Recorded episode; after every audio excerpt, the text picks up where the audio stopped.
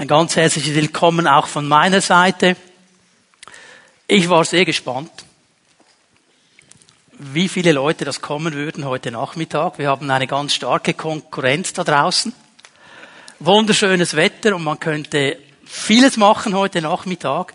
Aber ich glaube, es ist gut, wenn wir uns am Pfingstsamstagnachmittag eben auch miteinander zusammenfinden, um darüber nachzudenken, was denn Gott zu sagen hat über diese Pfingstfeier und was die Inhalte sind von Pfingsten, die auch heute noch aktuell sind und uns berühren möchten. Ich habe es ein bisschen geschmunzelt mit diesem Lied, das wir gesungen haben. Wir warten auf den Herrn.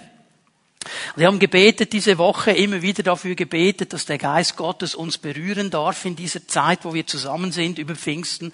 Und es hat ja sehr viel zu tun damit, was ich erwarte. Das ist ein bisschen die Verlängerung von warten. Wenn ich auf etwas warte, erwarte ich etwas. Und ich möchte dir diese Frage ganz bewusst am Anfang stellen. Was erwartest du? Bist du hier heute Nachmittag oder an diesen Gottesdiensten mit einer Erwartung? Und du sagst, Herr, ich bin hier mit diesem offenen Herzen, ich möchte von dir etwas empfangen, ich möchte von dir berührt werden, ich möchte von dir neu gestärkt werden, neu erfrischt werden. Was erwarte ich? Und der Herr hört das, was wir ihm sagen, wenn wir es mit glaubendem Herzen auch aussprechen. Und dann möchte er uns begegnen. Wir werden am Abschluss dieses Nachmittags, dieses Seminarnachmittags dann auch die Zeit haben zu beten. Ich kann nicht über die Geistestaufe sprechen, ohne dann zu beten für die Geistestaufe. Glaube, wir können nicht darüber nachdenken, was der Geist Gottes tun möchte in unserer Mitte und dann nicht den Raum öffnen, dass er es tun kann. So werden wir abschließen. Geistestaufe, ich weiß nicht, ob du mal umschalten kannst schon. Wunderbar. Das ist das Thema, das wir uns heute Nachmittag anschauen. Es ist ein spannendes Thema, ein wichtiges Thema, ein herausforderndes Thema. Und es ist vor allem ein Thema, das ganz, ganz viel zu tun hat mit der DNA der Pfingstgemeinde. Darum sind wir Pfingstgemeinde. Weil damals, und ich denke, Urs hat in diesen drei Gottesdiensten, wo er hier war, ein bisschen etwas davon auch gesagt, von der ganzen Geschichte. Und diese Menschen mit diesem Hunger vor Gott waren und gebetet haben und gerungen haben und gekämpft haben für eine neue Ausgießung des Heiligen Geistes. Und dann diese Initialzündung in Los Angeles, Azusa Street, diese Ausgießung des Heiligen Geistes, wo dieses Thema der Geistestaufe plötzlich wieder da war präsent war, wieder diskutiert worden ist. Und dann kommt eine Geschichte. Und mit der müssen wir uns auch ein bisschen beschäftigen. Das ist auch ein Grund, wieso ich dieses Thema hier aufnehme. Weil jetzt müsst ihr euch vorstellen, hier sind diese Christen mit diesem Hunger, mit diesem ausgerichtet sein nach Gott, die sagen, Herr, wir wollen mehr. Wir wollen mehr. Und plötzlich kommt dieses Meer. Und dieses, dieser, dieser Heilige Geist bricht hinein. Wie ein Tornado. Und die wussten im ersten Moment gar nicht, wie sie damit umgehen sollten. Sie konnten ja nirgends hingehen. Sie mussten anfangen, das Wort zu erforschen. Und darum, und das sage ich ganz bewusst auch klar, sind auch viele Fehler geschehen. Auch viele falsche Betonungen gemacht worden in der Geschichte der Pfingstbewegung, weil am Anfang vieles unklar war. Und dann kam diese Zeit, wo man daran gearbeitet hat wo man auch theologisch daran gearbeitet hat, wo man gemerkt hat, okay, hier haben wir ein bisschen zu sehr eine Richtung betont. Und bis heute jetzt, 100 Jahre oder 120 Jahre bald später, sind wir viel eingemitteter. Aber ich stelle immer noch fest, dieses Thema führt immer noch zu ganz vielen Fragen. Was genau, wie genau? Und das möchte ich versuchen, ein bisschen zu klären heute Nachmittag. Auch ein bisschen diese falschen Bilder, die wir oft haben, wegzunehmen und biblisch einzumitten. Und euch heute Nachmittag vom Wort Gottes her zu erklären, was ist denn die Geistestaufe? Um was geht es ganz genau? Und eines dürfen wir nicht vergessen, heute Nachmittag und auch in den nächsten beiden Gottesdiensten, heute Abend und morgen. Wenn der Heilige Geist wirkt, bitte schreibt dir das auf. Wenn der Heilige Geist wirkt, hat er immer ein großes Thema. Das kannst du rot unterstreichen. Er wird immer Jesus groß machen. Er wird immer Jesus groß machen. Das ist seine Grundaufgabe, ist sein Grundcharakter. Er wird immer Jesus groß machen. Also er wird nicht irgendeine Geschichte von irgendwelchen Manifestationen pushen und weiß ich was. Er wird letztlich immer Christus groß machen. Das gibt uns diese Einmittung. Es geht letztlich immer um Jesus Christus und er soll groß gemacht werden. Und dann möchte ich das auch schon gleich am Anfang sagen. Ja, Geistestaufe ist so entscheidend wichtig für unser geistliches Leben und für den Dienst, den wir haben. Wir dürfen diesen Dienst in dieser Welt aus der Kraft des Geistes tun. Die Alternative wäre meine eigene Kraft, aber dann komme ich nicht weit.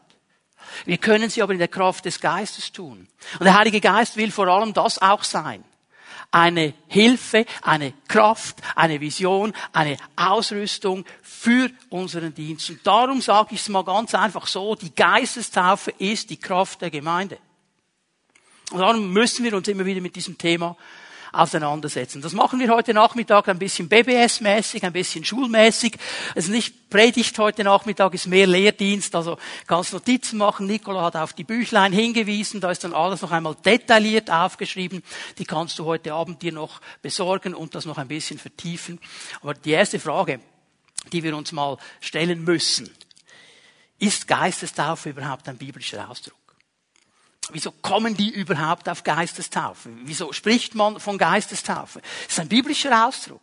Und es ist ein Ausdruck, dass die Pfingstler irgendwo kreiert haben, um zu erklären, was sie da erlebt haben.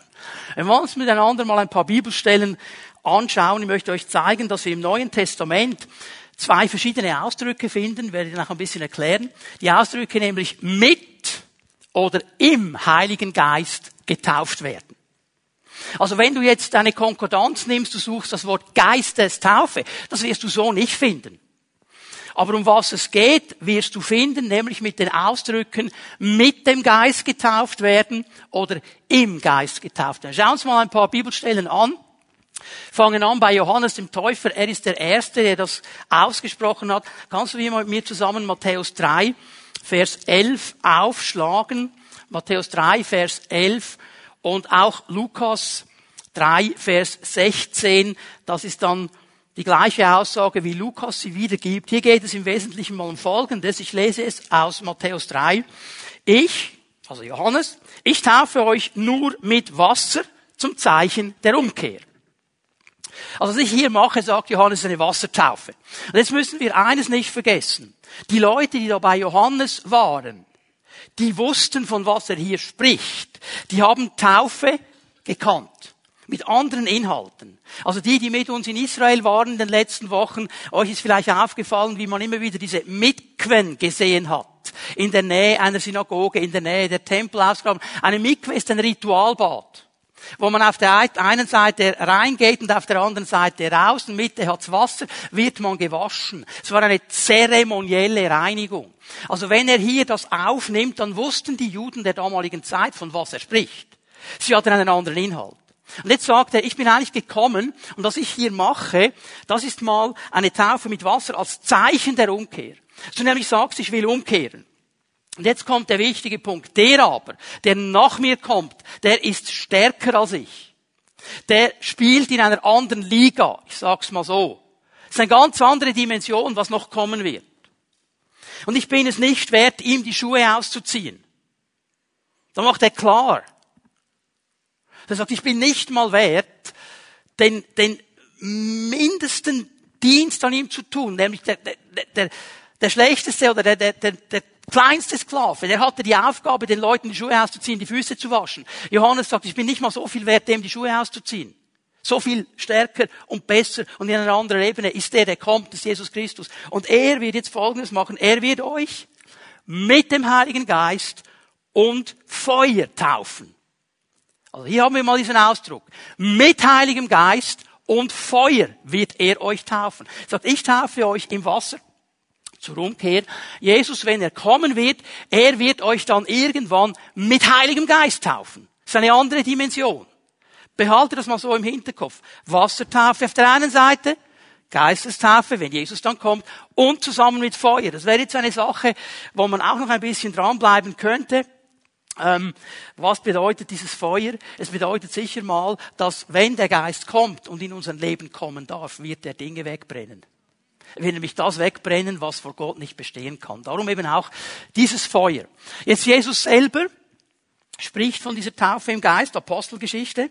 Ich lade dich einfach ein, die Stellen ähm, aufzuschlagen, wenn du eine Bibel dabei hast. Hier geht es ja im Zusammenhang darum, dass die Jünger ja gefragt haben, Jesus, jetzt, jetzt bist du auferstanden, jetzt kommt das Reich Israel und so weiter. Äh, sag jetzt mal, und Jesus sagt, nein, nein, nein, nein, jetzt kommt mal noch etwas anderes. Apostelgeschichte 1, Vers 5. Johannes hat mit Wasser getauft, ihr aber werdet schon in wenigen Tagen mit dem Heiligen Geist getauft. Jetzt kommt dieser Moment, den Johannes schon angekündigt hat. Johannes hat mit Wasser getauft, aber jetzt kommt nicht, was ihr erwartet, dass ich nämlich komme und das Reich Israel aufbauen würde. Jetzt kommt etwas ganz anderes. Jetzt kommt nämlich in wenigen Tagen die Taufe mit dem Heiligen Geist und in der Verlängerung wissen wir, das ist ja auch die Ausrüstung für den Zeugendienst. Das werden wir dann später in diesem Seminar noch sehen. Okay? Also, Jesus wiederholt noch einmal, was Johannes schon angekündigt hat. In wenigen Tagen werdet ihr mit Heiligem Geist getauft. Ich halte hier einfach mal fest, bis zu diesem Moment haben das die Jünger offensichtlich noch nicht erlebt. Sonst würde es anders sagen. In wenigen Tagen werdet ihr. Also ihr habt das noch nicht. Aber es wird kommen. Okay? Also Jesus spricht davon. Petrus Apostelgeschichte 11 ab Vers 13, das wäre eine ganz interessante Geschichte für sich. Er beruft sich auf diese Worte Jesu, weil er nämlich hier einen Konflikt hat. Er hatte diese Vision und er hat diese Vision mit dem Auftrag, irgendwelche unreine Tiere zu schlachten und zu essen. Er sagt, hey, ich habe noch nie was Unreines gegessen, das würde ich nie machen als Jude. Was ist hier eigentlich los? Und er denkt darüber nach und während er noch dran ist und darüber nachdenkt, klopft es unten an der Tür und die Delegation, die Cornelius aus Caesarea Maritima nach Joppe geschickt hat, um Petrus zu holen, die klopft an. Und der Heilige Geist sagt, ist gut, Petrus, geh mit. Geh mit ihnen mit. Jetzt, für uns ist das vielleicht nicht so eine große Sache. Aber wir müssen hier verstehen, für einen Juden in der damaligen Zeit, der ging nicht einfach zu einem Römer ins Haus. Das hat man nicht gemacht. Und er geht trotzdem mit. Und als er da ankommt, interessanterweise, bevor er überhaupt lichtig predigen kann, bevor er loslegen kann, fällt der Heilige Geist auf diese Heiden. Und das hat diesen Petrus geschüttelt. Das konnte der im ersten Moment nicht einordnen. Dass die Juden das bekommen, okay. Aber die Heiden? Und dann muss er antraben in Jerusalem, das ist die Geschichte, die Erzählung in, in, in der Apostelgeschichte, er sagt, hey, was fällt dir eigentlich ein, zu den Heiden zu gehen? Und dann hast du die noch getauft. Und seine Argumentation ist ganz einfach. Sagt, ja, Leute, wenn der Geist auf sie gefallen ist, so wie auf uns am Pfingsten, wieso sollte ich es nicht auch taufen? Seine Argumentation. Okay? Also auch hier mit dem Geist getauft. Und dann haben wir auch Zeugnisse, und hier möchte ich euch zwei ähm, zeigen, in den apostolischen Lehrbriefen 1. Korinther 12. Und ich werde ihn hier einfach nur lesen, weil wir ihn dann später noch genauer anschauen werden. Durch den einen Geist wurden wir in der Taufe alle in einem einzigen Leib aufgenommen. Jetzt hier die ähm, Einheitsübersetzung macht schon eine Auslegung. Weil was hier Paulus eigentlich schreibt, ist im Griechischen folgendes, en epipneumati. In diesem Geist seid ihr getauft in den Leib hinein. In diesem einen Geist seid ihr getauft, mit dem Geist getauft, mit dem Geist getauft in den Leib hinein. Okay? So die Verlängerung. Ich komme dann später noch darauf zurück. Und dann gehen wir zu Hebräer 6, Vers 2. Und auch hier finden wir, wenn wir genau hinschauen, was der Schreiber des Hebräerbriefs sagt, etwas ganz Interessantes. Äh, ich, ich fange mit Vers 1 an, okay? Das ist übrigens eine Botschaft, die wir auch immer wieder hören müssen. Darum wollen wir beiseite lassen, was man zuerst von Christus verkünden muss und uns dem Vollkommenen zuwenden. Wir wollen nicht noch einmal den Grund legen mit der Belehrung, und jetzt fängt er an, Lehren aufzuzählen. Er sagt, das sind Grundlagenlehren. Sagen die Leute, das wären eigentlich Lehren, die solltet ihr kennen. Die solltet ihr jetzt kennen als Gemeinde. Ihr kennt sie aber noch nicht. Das ist ein Vorwurf, den er hier macht. Und jetzt fängt er an, diese Lehren aufzuzählen. Und jetzt sagt er Folgendes. Wir wollen nicht noch einmal den Grund legen mit der Belehrung über die Abkehr von toten Werken, über den Glauben an Gott, über die Taufen. Hast du das gesehen? Taufen. Plural. Nicht über die Taufe. über die Taufen. Von was spricht er hier? Von Wiedertaufe. Jedes Mal, wenn ich einen Fehler gemacht habe, lasse ich mich nochmal im Wasser taufen. Nein, von was spricht er? Wassertaufe, mit Geist getauft. Die Lehre der Taufen, Plural. Also für ihn war es absolut klar, es gibt hier ein Plural der Taufen. Okay? Also das mal die biblischen Ausdrücke hier. Jetzt wollen wir mal diesen Begriff ein bisschen genauer anschauen und ähm, ich möchte es einfach mal ein bisschen vom Satz her aufzeigen. In diesem Satz drin sind vier wichtige Worte. Jetzt, warum zeige ich euch die? Weil ich möchte, dass ihr den Zusammenhang versteht, was hier vom Schreiber gemeint ist. Dann schauen wir uns mal die griechischen Worte an. Was bedeuten die? Was bedeuten die? Die Präposition, ich gehe hier nach Matthäus 3, Vers 11 und Markus 1, Vers 8. Die Präposition en die wird mit oder in übersetzt. Okay, das kann bedeuten mit, also mit dem Heiligen Geist, oder in, im Heiligen Geist. Okay? Dann kommt das Verb baptizo. Taufen kennen wir im Taufen. Jetzt baptizo bedeutet ganz untertauchen. So wie wir es machen, wenn wir hier Leute taufen. Wir tauchen sie ganz ins Wasser hinein. Wir sprengen sie nicht mit Wasser voll, sondern ganz ins Wasser hinein. Das ist der Begriff vom Baptizo, da geht es ganz ins Wasser hinein. Ich werde gleich merken, warum ich das hier betone. Wenn wir das jetzt zusammennehmen mit der Präposition en, dann heißt es hier, dass Baptizo örtlich gebraucht wird. Okay? Baptizo definiert den Ort, in den wir hineingetauft werden. Also die Frage nach dem Ort, nach dem Element wird hier gestellt. Die Frage nach, okay, in was geschieht das? Die wird hier beantwortet. Ich möchte die Frage so stellen. Wo hinein wird jemand getauft? Wo hinein? In was für eine Dimension hinein? Jetzt, bei der Wassertaufe ist die Antwort offensichtlich, oder? Ins Wasser hinein. Wir taufen die Leute ins Wasser hinein. Also es wird hier örtlich festgelegt, in was hinein. Hab noch ein bisschen Geduld, ich löse es gleich auf, okay? Es ist noch ein Adjektiv, das dann dazu kommt, nämlich hagiazo, das heißt heilig. Und das Substantiv Pneuma kennen die meisten von uns, Geist. Wo werden wir hineingetauft? In den Heiligen Geist hinein. Jetzt haben wir hier mal folgendes Problem, das ist der größte und der wichtigste Unterschied zwischen Wasser und Geist. Nämlich die Tatsache, dass der Geist Gottes kein Element ist. Wasser ist ein Element. Okay? Der Geist Gottes aber von der Bibel her, Altes und Neues Testament, ist eine Person. Jetzt wird es schwierig, in eine Person hineingetauft zu werden, oder? Kannst du dir mal vorstellen, wie das gehen soll. Das wird jetzt schwierig, oder? Was will er damit sagen? Er sagt Folgendes, in der Geistestaufe das ist eine gute Zusammenfassung hier.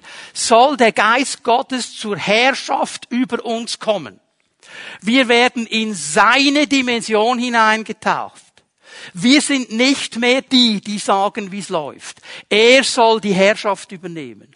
Er soll die Kontrolle übernehmen. Und genauso wie es mit dem Wasser ist, wenn du getauft wirst im Wasser, hineingetauft wirst ins Wasser, da ist oben an dir Wasser, unten an dir Wasser, links von dir und rechts von dir ist Wasser und wenn du den Mund nicht geschlossen hast, ist in dir auch noch Wasser. Okay? Also du bist völlig von Wasser umgeben. Und es wäre eigentlich so ein Grundgedanke, dass er, der Geist Gottes, uns ganz umgeben soll, umhüllen soll, bestimmen soll. Er soll kommen dürfen mit Feuer und mit Kraft über mein Leben. Und er soll mir helfen, in seiner Kraft vorwärts zu gehen. Es ist wie diese Übergabe der Herrschaft. Ich nehme die Herrschaft meines Lebens und ich gebe sie ihm. So wie ich bei der Taufe gesagt habe, ich will nicht mehr mir selber leben, wird auch bei der Geistestaufe in einem gewissen Maße genau das ausgesagt. Ich will in der Kraft des Geistes leben, nicht mehr aus meiner eigenen Kraft. Ich will, dass etwas ganz Neues geschieht. Und das wird das ganze Leben verändern.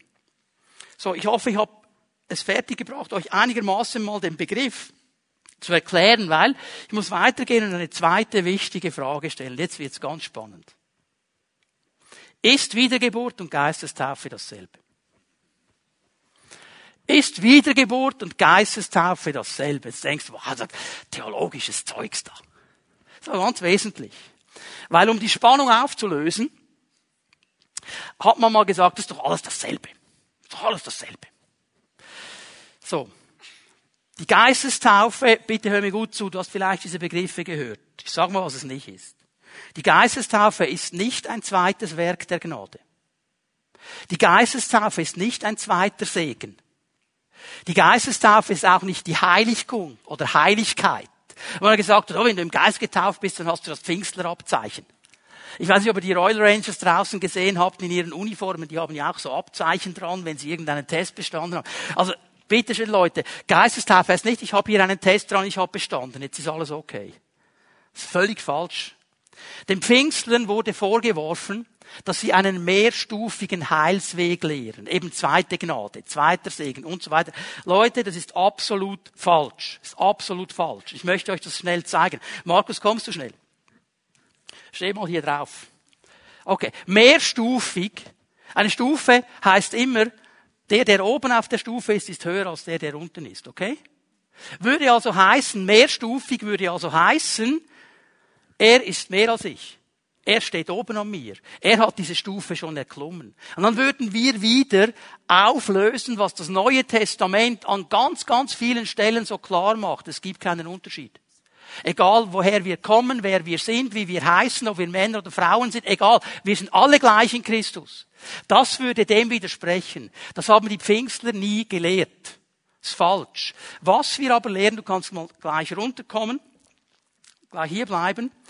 Ähm, nämlich einen Prozess. Und jetzt seht ihr, jetzt sind wir auf der gleichen Ebene miteinander. Er ist ein bisschen weg von mir. Das heißt, er hat gewisse Erfahrungen gemacht, die ich vielleicht noch nicht äh, gemacht habe. Das heißt aber nicht, dass er besser ist, weil mein Ziel wäre ja mindestens dahin zu kommen. Und dann gibt es einen anderen Bereich, wo ich Erfahrungen gemacht habe, die er noch nicht gemacht hat. Wir sind aber immer auf derselben Ebene. Verstehen wir das? Es gibt einen Prozess, ja, es gibt verschiedene Erfahrungen, ja. Aber bitte streich das, danke, du kannst dich wieder setzen, streich das aus deinem Vokabular, dass die Pfingstler sagen würden, Geistestaufe ist so ein Spezialsegen, bessere Stufe, du bist dann ein besserer Mensch. Nein. Das ist eine Erfahrung gemacht. Und interessanterweise ist es das, was immer wieder von der Pfingstbewegung betont werden soll. Und das möchte ich auch heute betonen. Ja, dass ein Christ nämlich immer wieder neue Erfahrungen mit dem Heiligen Geist machen kann und machen soll. Das gehört dazu. Lass mal Epheser 5, Vers 18 aufschlagen. Epheser 5, Vers 18. Und hier schreibt ja Paulus an Christen. Und er sagt hier etwas ganz Interessantes. Ich gehe vor allem auf den letzten Teil des Verses an, nicht so sehr der mit dem Wein, sondern der letzte Teil, lasst euch, sondern lasst euch vom Geist erfüllen.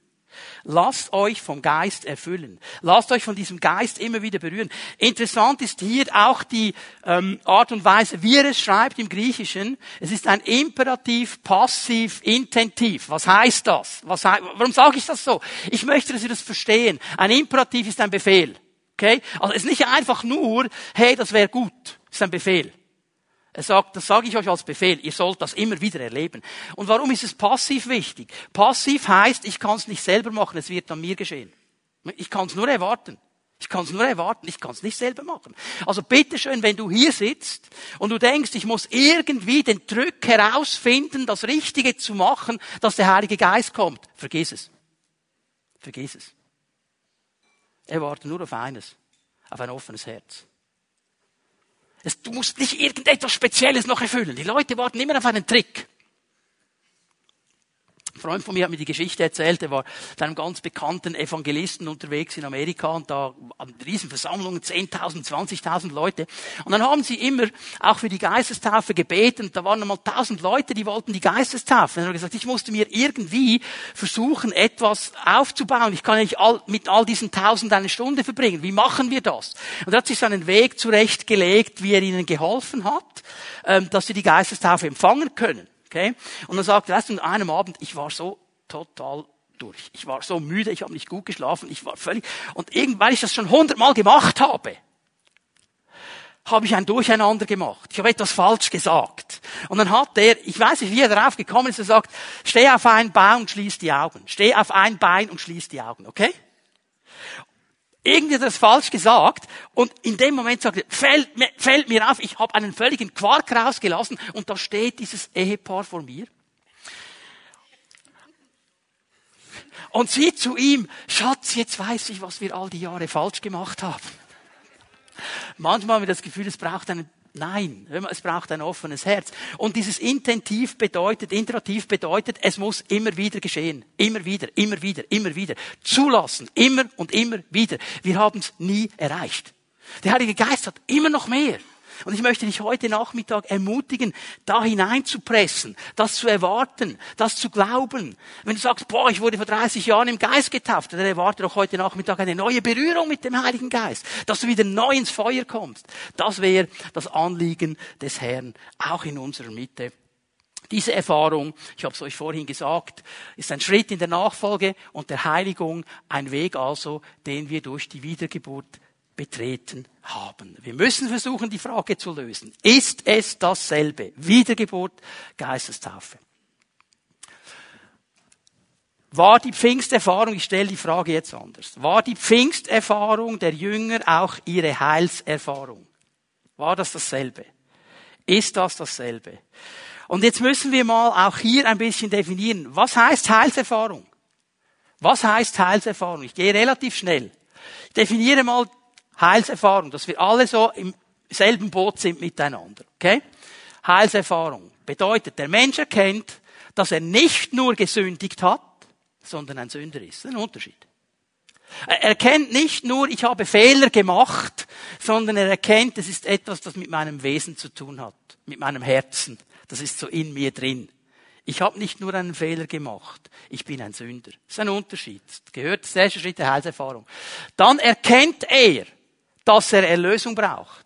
Wenn du nur erkennst, dass du Fehler gemacht hast, dann versuchst du dir irgendein Programm zurechtzulegen, den Fehler nicht mehr zu machen. Aber wir müssen dahin kommen, dass wir erkennen, dass wir es alleine nicht schaffen, dass wir Erlösung brauchen, dass wir es nie aus eigener Kraft schaffen werden. Darum muss ich verstehen, ich bin ein Sünder. Ich bin ein Sünder. Und aufgrund dieser doppelten Erkenntnis, also ich habe Fehler gemacht, ich bin aber auch ein Sünder, entschließe ich mich zur Umkehr. Ich bekenne das, ich tue Buße, ich kehre um, ich will zum Herrn zurück. Ich brauche seine Hilfe. Und aufgrund dieser Entscheidung folgt dann eben auch die Gewissheit der Sündenvergebung, der Annahme von Gott, der Mensch empfängt göttlichen Frieden. Das ist so ganz banal und einfach zusammengefasst Heilserfahrung. Jetzt müssen wir, wenn wir diese Punkte hier uns anschauen, einfach mal überlegen, okay, haben das die Jünger vor Pfingsten erlebt oder am Pfingsten erlebt? Ist das zusammengegangen oder wie ist das genau gelaufen? Die Jünger erlebten diese Punkte vor Pfingsten. Und das möchte ich euch zeigen. Lukas 5, Vers 8. Jesus hat gepredigt im Boot des Petrus. Nachdem dieser eine ganze Nacht gefischt hat und nichts gefangen hat. Und nach seiner Predigt dreht er sich um und er sagt zu Petrus, fahr hinaus, wirf das Netz noch einmal aus. Und Petrus macht, sagt auf dein Wort, auf dein Wort. Was ist seine Reaktion nach diesem extremen Fischfang? Vers 8. Er fällt auf die Knie vor Jesus. Er sagt, geh weg von mir. Ich bin ein sündiger Mensch. Okay? Also, sie erlebten in der Begegnung mit Jesus ihre Verlorenheits- und Sündenerkenntnis. Das hat er erkannt. Lang vor Pfingsten. Große Frage. Hat er nachher keine Fehler mehr gemacht? Ja, schön wär's. ist bei uns ja auch so. Aber das hat er erkannt, okay? Lukas 10, Vers 20. Kommen sie zurück. Jesus hat sie ausgeschickt auf einem Missionsfeldzug, Evangelisationsfeldzug und sie kommen zurück und haben Freude, sagen, wow, Herr, so cool, wir haben Autorität in deinem Namen, Dämonen ausgetrieben, Kranke gesund gemacht, so cool, die haben eine Riesenfreude gehabt. Und Jesus sagt, ja, ja, okay, ist schon gut, aber, aber, Was ist viel wichtiger? Lukas 10, Vers 20.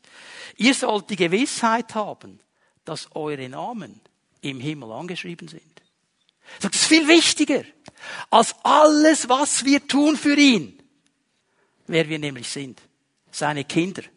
Und darum angeschrieben im Buch des Himmels. Und die wussten genau, wovon er spricht. Das Buch des Himmels ist nicht eine neue testamentliche Idee. Das gibt es schon im Alten Testament. Die wussten genau, von was er hier spricht. Und eigentlich hat er ihnen hier gesagt, ihr seid angeschrieben. Ihr seid angeschrieben. Johannes 15, Vers 3. Jesus sagt ihnen, ihr seid von euren Sünden gereinigt ihr seid schon rein, um des Wortes willen, das ich zu euch gesagt habe. Ihr seid schon rein. Vor Pfingsten. Stehen wir? Und dann noch etwas, auch das in der letzten Nacht, als sie mit ihm zusammen waren. Meinen Frieden lasse ich euch. Meinen Frieden gebe ich euch. Sie erlebten Frieden. Vor Pfingsten. Sogar vor der Kreuzigung hat er ihnen das gesagt. Ich lasse euch meinen Frieden. Meinen Frieden lasse ich euch. Das ist euer Erbe. Und ich gebe ihn euch. Das ist der Zuspruch Shalom. Der in der damaligen Zeit ja bekannt war. Die Jünger haben das vorhin erlebt. Jetzt kommen wir zu etwas ganz Spannendem. Johannes 20, 22. Lass uns das mal aufschlagen. Wenn du eine Bibel hast, bitte schau da mal genau hinein. Weil diese Stelle ist ganz wichtig.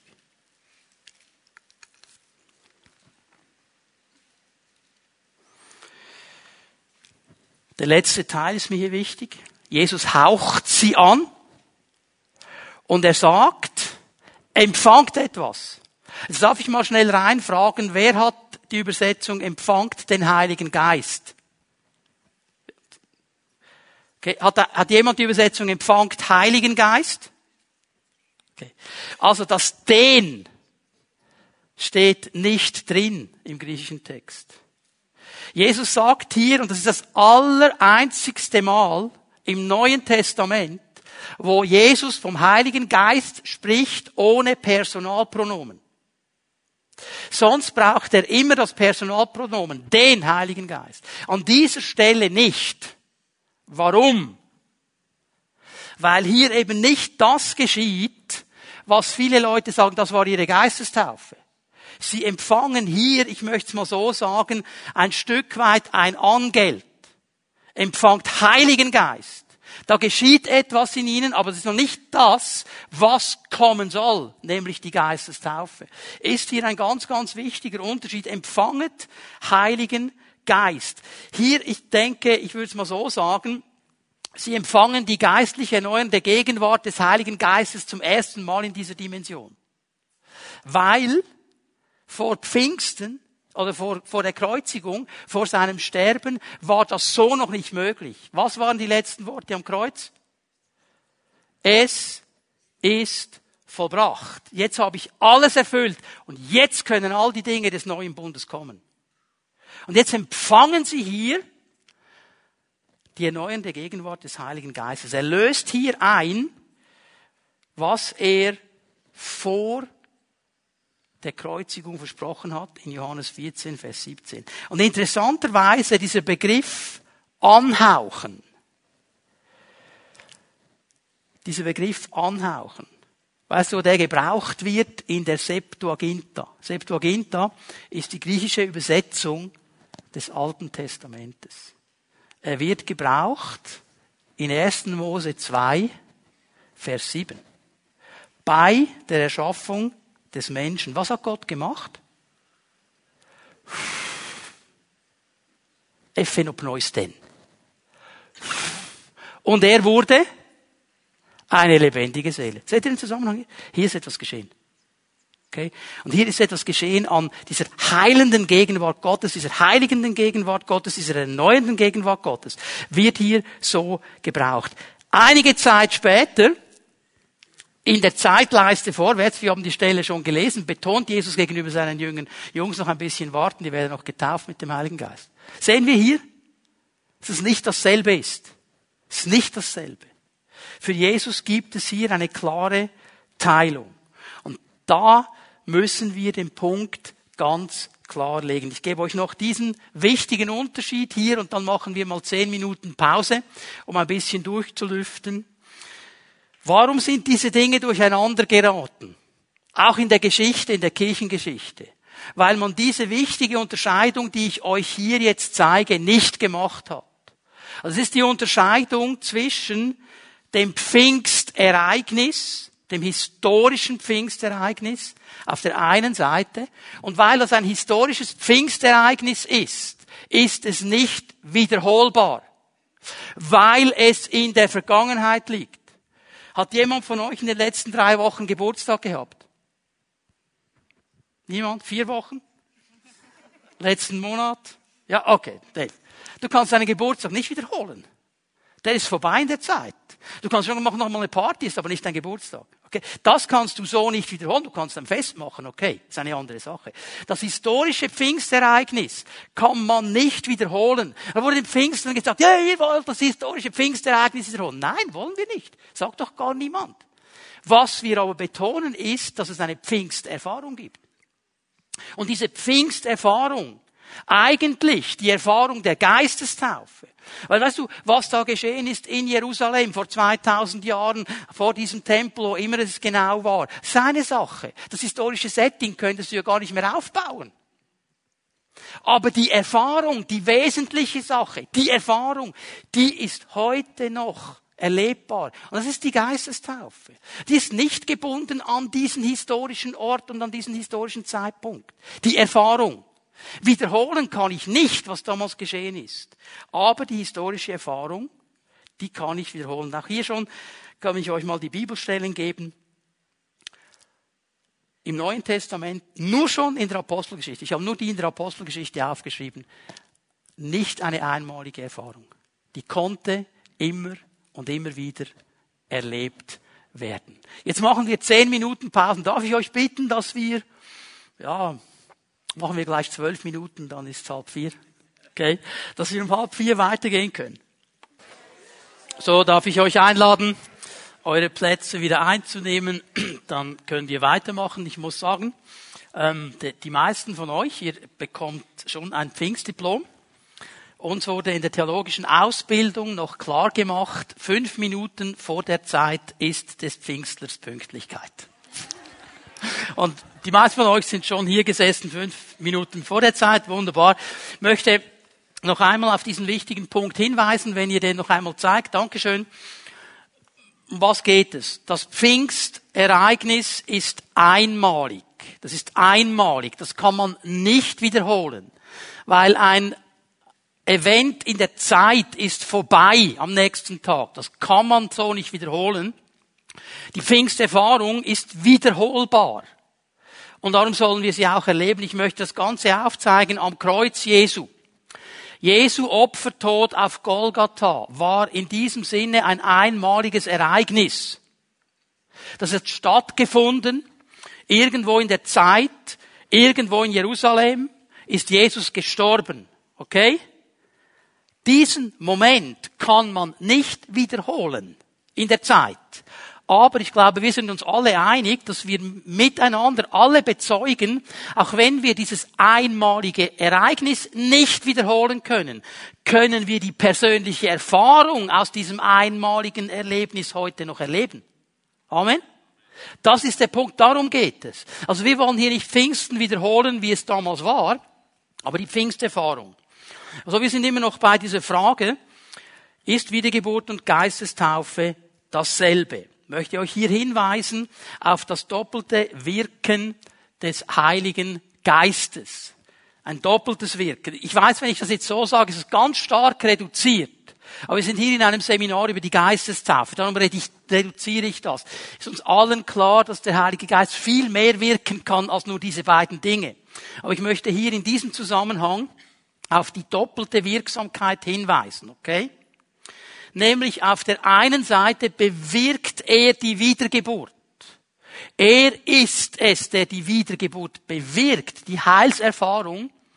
Aber er rüstet uns eben auch aus zum Dienst, er rüstet uns aus mit Kraft und zu einem siegreichen Leben. Das ist diese Geistestaufe. Er tut beides. Er tut beides. Er wirkt in uns und er wirkt aber auch durch uns.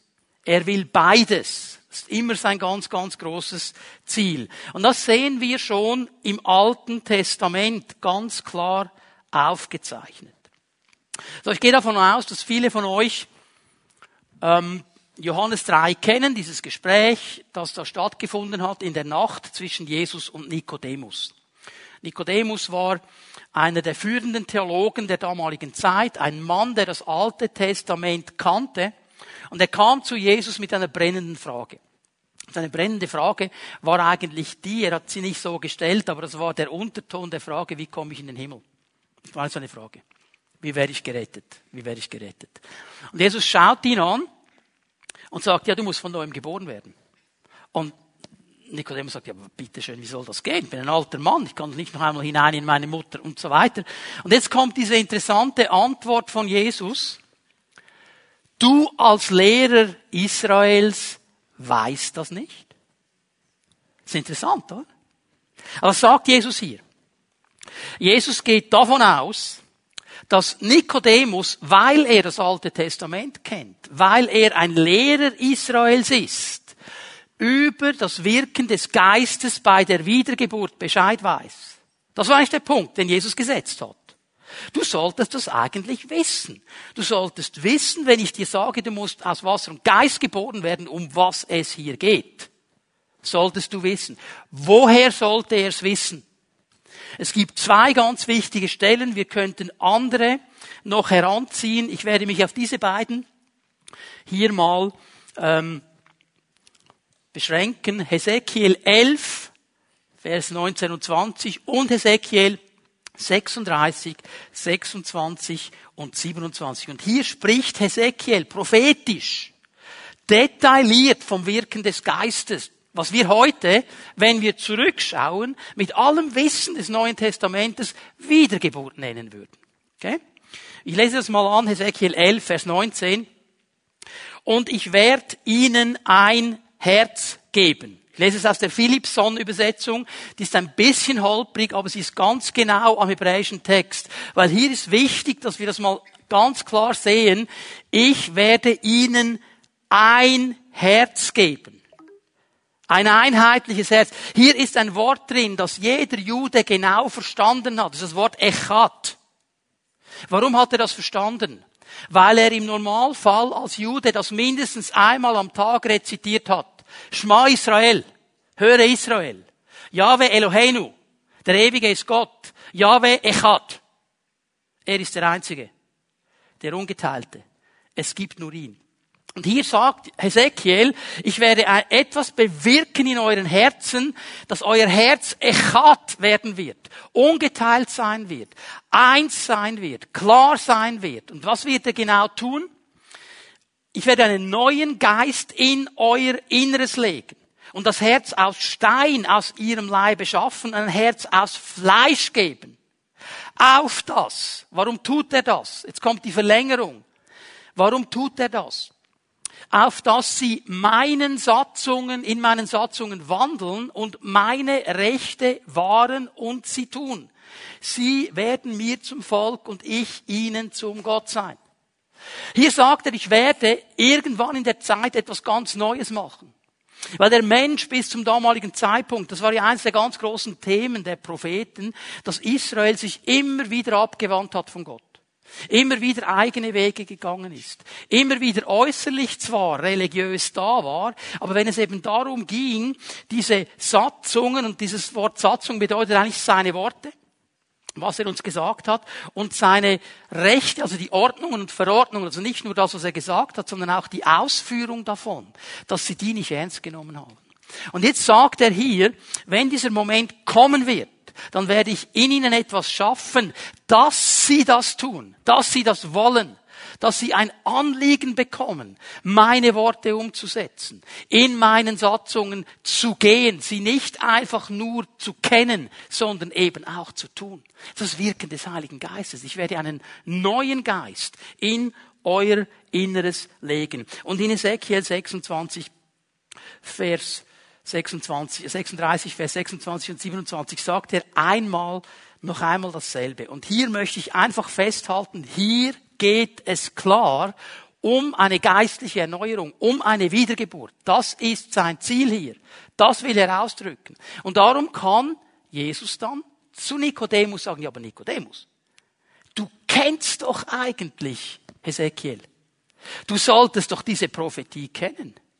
Du solltest eigentlich wissen, um was es geht. Und hier spricht er von dieser geistlichen Erneuerung oder der Wiedergeburt. Jetzt gehen wir mal miteinander ins Neue Testament. Pfingsten. Der Geist kommt. Die Leute können nicht einordnen, was geschieht. Petrus steht auf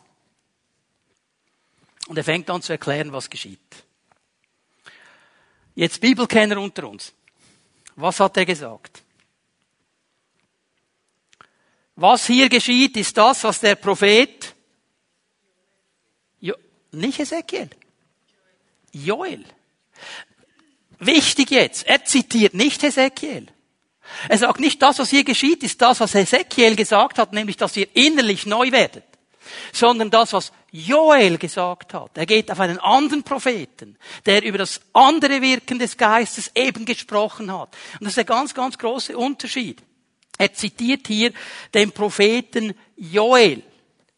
Und der Unterschied ist jetzt folgender. Hesekiel spricht von der inneren Erneuerung, von der Wiedergeburt. Ich werde ein neues Herz in sie hineinlegen, einen neuen Geist. Joel spricht von der Salbung, die uns hilft, mit Gott zusammenzuarbeiten und Gott wohlgefällig zu leben. Denn sein großes Thema war diese Spannung, dass das Volk Gottes nicht so gelebt hat, wie Gott es wollte. Er sagt, dann in diesen letzten Tagen wird der Geist kommen und etwas ganz Neues tun und dann werden sie wieder auf dieser Linie sein. Also das geht zusammen. Diese beiden Wirksamkeiten gehen zusammen. Es ist das Wirken in uns, in der Wiedergeburt, in der Erneuerung, und es ist das Wirken an uns in der Ausrüstung mit Kraft, das dann am Pfingsten geschehen ist. Interessanterweise, ich mache das relativ schnell hier, hat Jesus das auch erlebt. Hat das auch erlebt.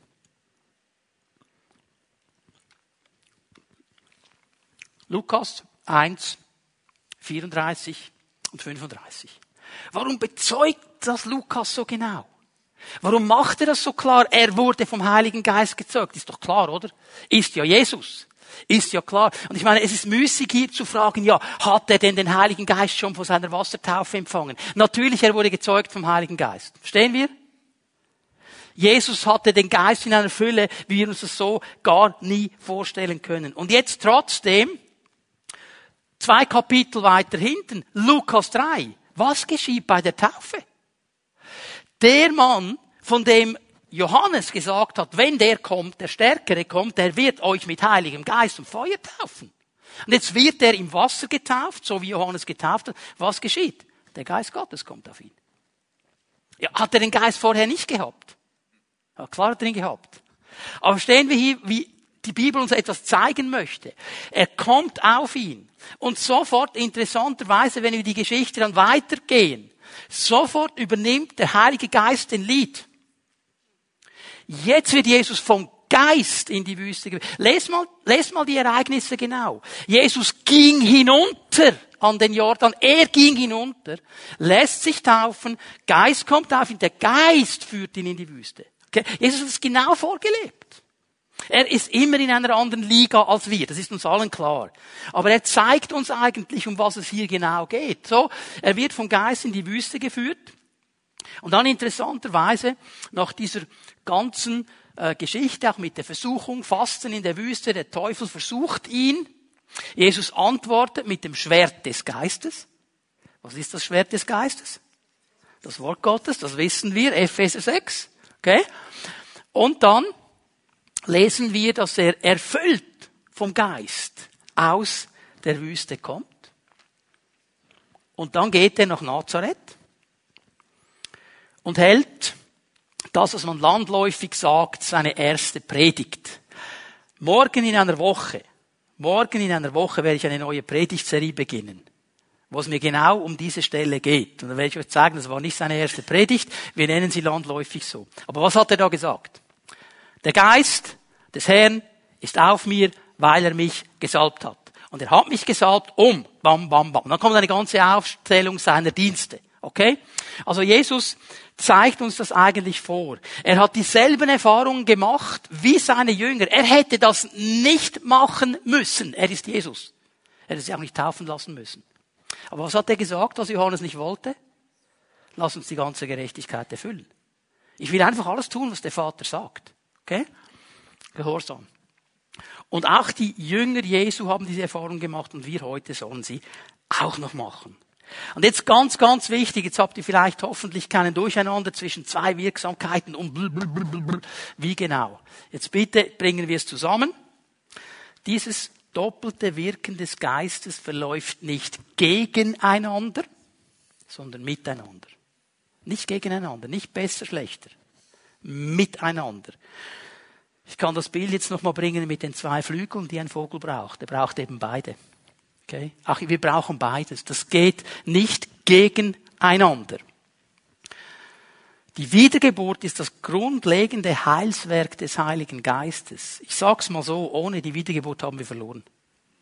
Ohne die Wiedergeburt ist unser Name nicht angeschrieben im Himmel. Ohne Wiedergeburt kein Heil. Das ist glasklar. Okay? Also wir brauchen das, das grundlegende Heilswerk. Und an dem dreht niemand etwas. Kein pfingstlicher Theologe dreht da etwas weg. Aber die Geistestaufe ist eine Ausrüstung zum Dienst für jeden Christen. Und er bevollmächtigt uns, oder die Geistestaufe bevollmächtigt uns eigentlich, dieses Leben, dieses neue Leben in der Kraft Gottes zu leben. Und darum brauchen wir beides. Wir brauchen beides. Und interessanterweise wurde dieser Unterschied, ich habe das ein bisschen schon angetönt, ganz klar gelehrt in der ersten Tauf, in der ersten Gemeinde. Klarer Unterschied, werden wir noch ein bisschen mehr sehen.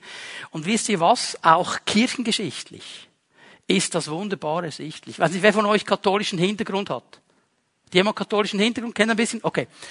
Ähm, es gibt ein paar Sakramente in der katholischen Kirche. Taufe? Kennen wir. Firmung. Was ist die Firmung? Was geschieht bei der Firmung? Hm? Also nicht nur der Klaps, den du bekommst auf dem Priester, Bischof, was immer da kommt. Und was geht es um in der Firmung? Empfang des Heiligen Geistes. Wir würden sagen Geistestaufe. Jetzt seht ihr, das ist in die Sakramente hineingekommen. Natürlich eine ganz andere Betonung heute bei Ihnen. Aber der Grundtenor, die Wurzel, ist genau in diesem doppelten Wirken. Taufe, Geistestaufe. Sie machen zwei Sakramente daraus. Verstehen wir? Also die Spuren dieser doppelten Wirksamkeit, die findest du überall. Und noch einmal, die verlaufen nicht gegeneinander, sondern miteinander. Denn derselbe Heilige Geist, der die Wiedergeburt wirkt, schenkt auch die Geistestaufe. Es ist ein und derselbe Geist. Es sind zwei Wirksamkeiten. Und wir brauchen sie beide. Und darum komme ich jetzt auf diesen wichtigen Satz hier. Die Geistestaufe kann von der Wiedergeburt unterschieden werden. Es ist nicht dasselbe, aber nicht geschieden werden. Nicht weggenommen werden, sonst fehlt etwas. Verstehen wir das? Das ist wichtig dass wir das klar machen. Ich, ich sag's mal so. Unterscheiden ja, scheiden nein. Ohne Wiedergeburt ist meine tiefste Überzeugung keine biblische Geistestaufe. Menschen, die nicht wiedergeboren sind, die können vielleicht eine Erfahrung machen mit dem Heiligen Geist, aber es ist nicht die biblische Geistestaufe. Weil die kommt da, wo Menschen diese Wiedergeburt erlebt haben. Und das ist ein ganz wichtiger Punkt. Es geht hier um einen Prozess, es geht um eine Entwicklung. Und ich möchte gleich schon mal Druck wegnehmen hier. Es hat nichts mit Druck zu tun. Es hat nicht damit zu tun, dass ich jetzt irgendwas, weiß ich was machen muss, um irgendwas zu bekommen. Es hat zu tun mit meinem Herzen, das offen ist und sagt, hier bin ich Herr, wirke an mir. Wirke an mir. Und ich bin überzeugt davon, wenn wir jetzt öffnen würden hier und würden Zeugnisse hören über die Geistestaufe, die Leute, die hier sind, die haben das ganz verschieden erlebt. Und wie du es erlebst und was der Anmarschweg ist und wie Gott den Weg mit dir geht, ist nicht das Wesentliche. Wesentlich ist mir als Gemeindeleiter eines, dass du es erlebst. Dass du es erlebst, dass du diese Kraft erlebst. Das ist das Wesentliche. Okay? So. Die Geistestaufe ist keine abgekoppelte Erfahrung, sondern Folge der Wiedergeburt. Es ist keine abgekoppelte Erfahrung. Wir sind heute in einer Zeit, wo es nur um Erfahrung geht. Wo es auch bei Christen darum geht, irgendwas zu erleben, irgendwas zu fühlen, irgendwelche Gänsehautmomente zu haben. Die gehören auch dazu. Schön, wenn wir sie erleben. Aber wir dürfen nicht nur diese Erfahrungen suchen. Das kann nicht abgekoppelt werden von dieser Wiedergeburt. Und die Geistestaufe wird von einem Kind Gottes erfahren, das ist meine tiefste Überzeugung, dass Vergebung der Sünden durch das Blut Jesu erfahren hat. Das ist das Fundament, das ist der Boden. Wieso komme ich darauf? Weil ich Lukas 11 gelesen habe. Lukas 11 ab Vers 11. Und Jesus macht hier ein Beispiel. Und er sagt, ist unter euch ein Vater, der seinem Kind eine Schlange geben würde, wenn es ihn um einen Fisch bittet? Oder einen Skorpion, wenn es ihn um ein Ei bittet. Natürlich würden wir alle Väter sagen, nein, auf keinen Fall, auf keinen Fall. Wenn also ihr, die ihr doch böse seid, das nötige Verständnis habt, um euren Kindern gute Dinge zu geben, wie viel mehr wird dann der Vater im Himmel denen den Heiligen Geist geben, die ihn darum bitten. Okay? Die Kinder Gottes dürfen den Vater bitten. Aber da musst du zuerst mal Kind sein. Johannes 1, Vers 12. So viele ihn aber aufnahmen, denen gab er die Autorität, das Recht, Kinder Gottes zu sein. Und das ist der entscheidende Schlüssel. Das ist die Wiedergeburt. Und wenn du das erlebt hast, dann darfst du heute Nachmittag ohne einen Zweifel zu deinem Vater gehen und sagen, Vater, ich bitte dich, gib mir den Heiligen Geist. Und du darfst sicher sein, er wird dir keinen Skorpion geben und keine Schlange, weil er ein guter Vater ist. Weil es gibt Christen, die haben Angst, uh, da bitte ich gar nicht darum, was kommt denn da? Es kommt etwas Gutes. Weil der Vater im Himmel nur gute Dinge gibt. Was wir manchmal daraus gemacht haben, ist eine andere Kategorie. Aber das, was kommt vom Vater, das ist gut. Darum ist diese Geistestaufe so wichtig. Ich möchte kurz ein bisschen etwas darüber sagen, was der Zweck der Geistestaufe ist. Weil darüber müssen wir auch sprechen. Es geht noch einmal nicht einfach darum, dass du jetzt irgendwie denkst, okay, ich habe das irgendwie eingeordnet. Also es gibt mal das eine Wirken, das ist die Heilserfahrung, die Wiedergeburt, cool, abgehakt. Dann gibt es noch eine zweite, das wäre die Geistestaufe, abgehakt oder noch nicht abgehakt und dann fertig. Vergiss es. Weil darum müssen wir jetzt darüber sprechen, was ist der Zweck der Geistestaufe. Der Herr will uns nicht im Geist taufen, damit wir das abhaken können, so à la To-Do-Liste. Bucketlist oder wie du das dann immer nennen willst. Sondern weil er uns ausrüsten will. Die Geistestaufe rüstet uns aus. Sie befähigt uns, Sie erfüllt uns mit Kraft. Und ich werde mich beschränken hier auf ein paar wenige Punkte. Man könnte hier noch mehr dazu nehmen. Aber ich werde mal die wesentlichen erwähnen. Warum ist es wichtig, dass wir im Geist getauft werden? Apostelgeschichte 1, Vers 8. Ihr aber werdet Kraft empfangen, wenn der Heilige Geist auf euch kommt und ihr werdet meine Zeugen sein. Jerusalem, Samaria, Galiläa bis an die Enden der Erde. Okay? Also, zwei Dinge möchte ich hier erwähnen.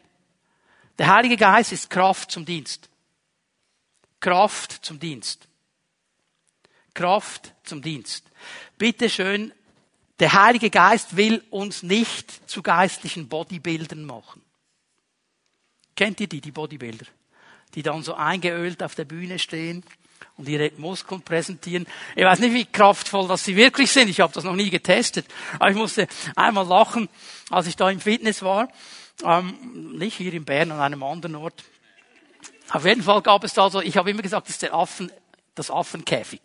Das war da, wo die Muskelmänner waren mit ihren Kraftpaketen und die haben mit ihren äh, Handeln da herum und die hatten so ein Käppi an, die meisten von ihnen. Das Käppi wurde dann umgedreht, oder? Kappe nach hinten.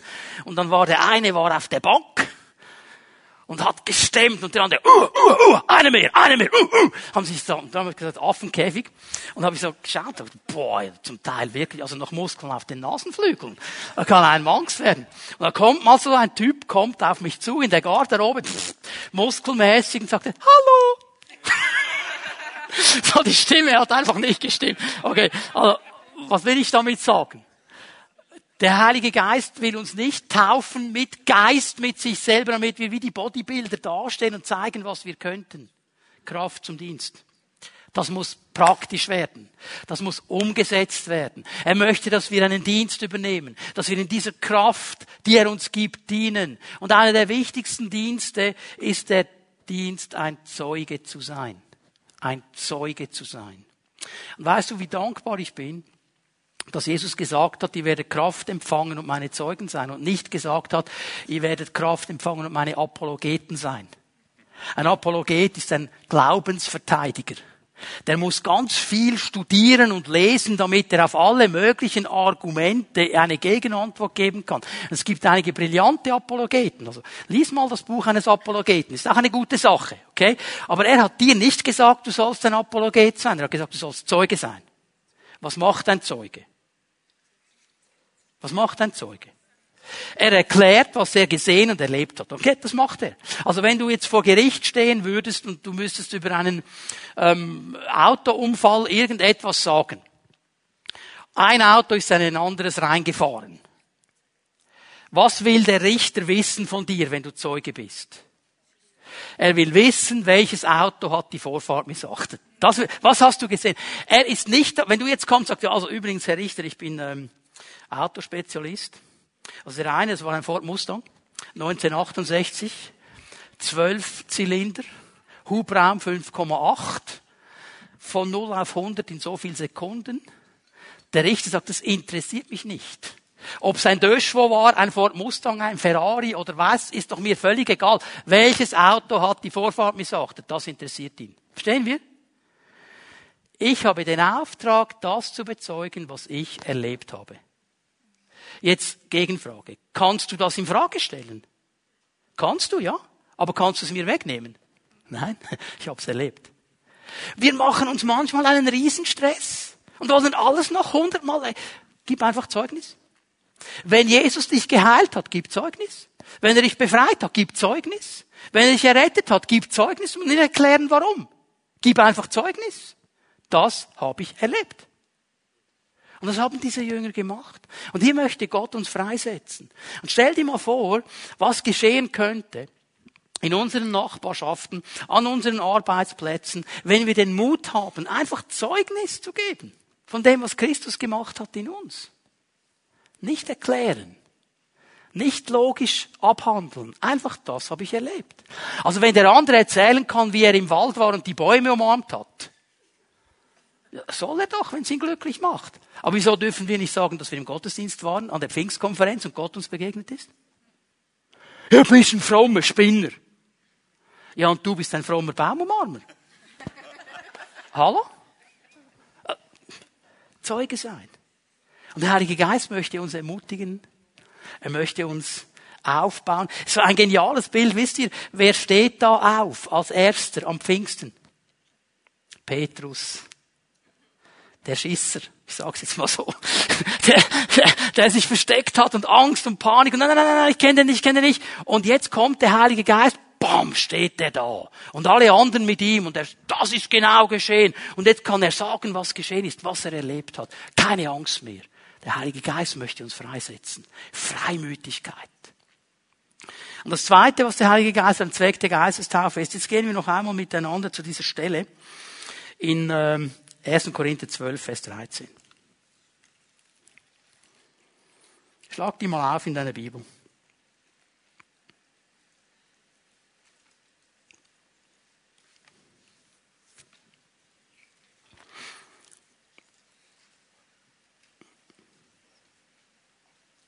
Und ich gehe hier mal zur Elberfelder Übersetzung, die ist nicht so schön zu lesen, aber sehr genau am Grundtext.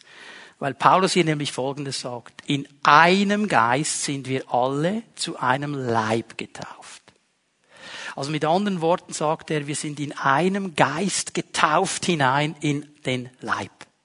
In die Gemeinde. Das ist ein Zweck der Geistestaufe. Hineingetauft in die Gemeinde. Wenn ich das ganz wörtlich übersetze, sagt es Paulus so. Wir alle sind sogar in einem Geist in den Leib hineingetauft, seien es Juden oder Griechen, seien es Sklaven oder Freie, alle sind mit einem Geist getränkt worden. Das macht die Gemeinde aus. Egal woher du kommst. Egal was dein Hintergrund ist, egal was deine Nationalität ist, egal was dein sozialer Status ist, ob du Freier bist oder Sklave, was immer es ist, ist völlig egal. Du bist hineingetauft worden vom Heiligen Geist in die Gemeinde und mit diesem Geist erfüllt worden. Und darum kann diese Gemeinde einen Unterschied machen in der Welt weil sie erfüllt ist mit dem Heiligen Geist. Und hier müssen wir verstehen, dass der Heilige Geist immer der Geist der Gemeinschaft ist. Immer der will immer connecten. Also wenn ihr die Leute seht mit dem Connect-T-Shirt, ich weiß, Markus, ich tu Buße, ich habe gesagt, ich ziehe es heute Nachmittag an fürs Seminar. Ich habe es zu Hause gelassen. Es würde passen, weil der Heilige Geist will connecten. Er will immer connecten. Er will immer connecten. Und das soll geschehen in der Gemeinschaft der Heiligen. Dieses Zusammenbringen der Herzen. Ist euch mal aufgefallen, 2. Korinther 13, Vers 13? Nein, das Seminar ist noch nicht fertig. Weil diese Stelle wird oft am Ende des Seminars oder des Gottesdienstes gelesen. Das ist dieser Abschlusssegen. Und was sagt Paulus da? Interessant. Die Liebe des Vaters.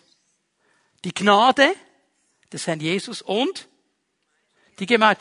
Merkst du, wie er hier in diesem Segen in 2. Korinther 13, 13 den drei Elementen der Gottheit etwas zuspricht? Die Liebe die ist mit dem Vater in Verbindung gebracht. Die Liebe hat den Vater dazu bewegt, Jesus zu schicken. Die Gnade ist durch Jesus Christus gekommen. Was ist der Job des Heiligen Geistes? Connect.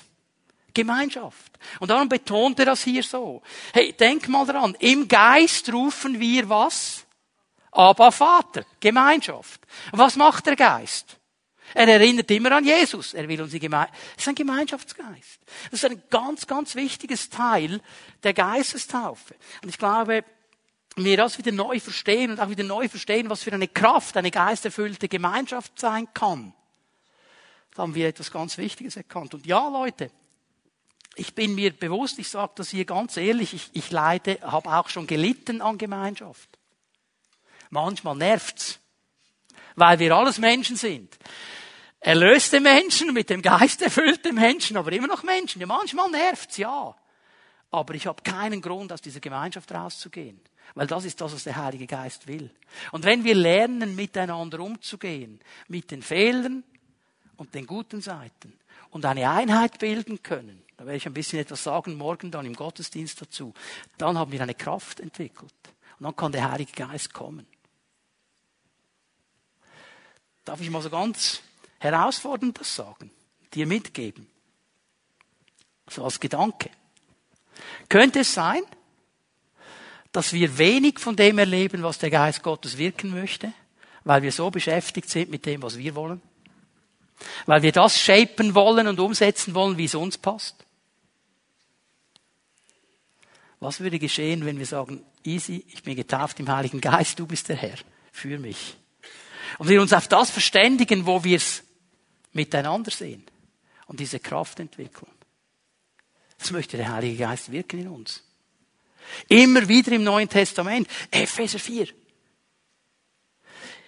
Achtet auf die Einheit des Geistes. Diese Einheit, dieses Zusammenbringen, diese Gemeinschaft. manchmal ist es gut, ein paar Wochen weg zu sein. Und dann freut man sich wieder auf die Gemeinschaft freut man sich wieder, die Geschwister zu sehen. Vielleicht der eine andere, der dir ein bisschen auf den Zeh gestanden ist vor drei Wochen. Egal. Schön, dass du da bist. Das ist, das muss der Geist Gottes in uns neu entwickeln. Noch etwas.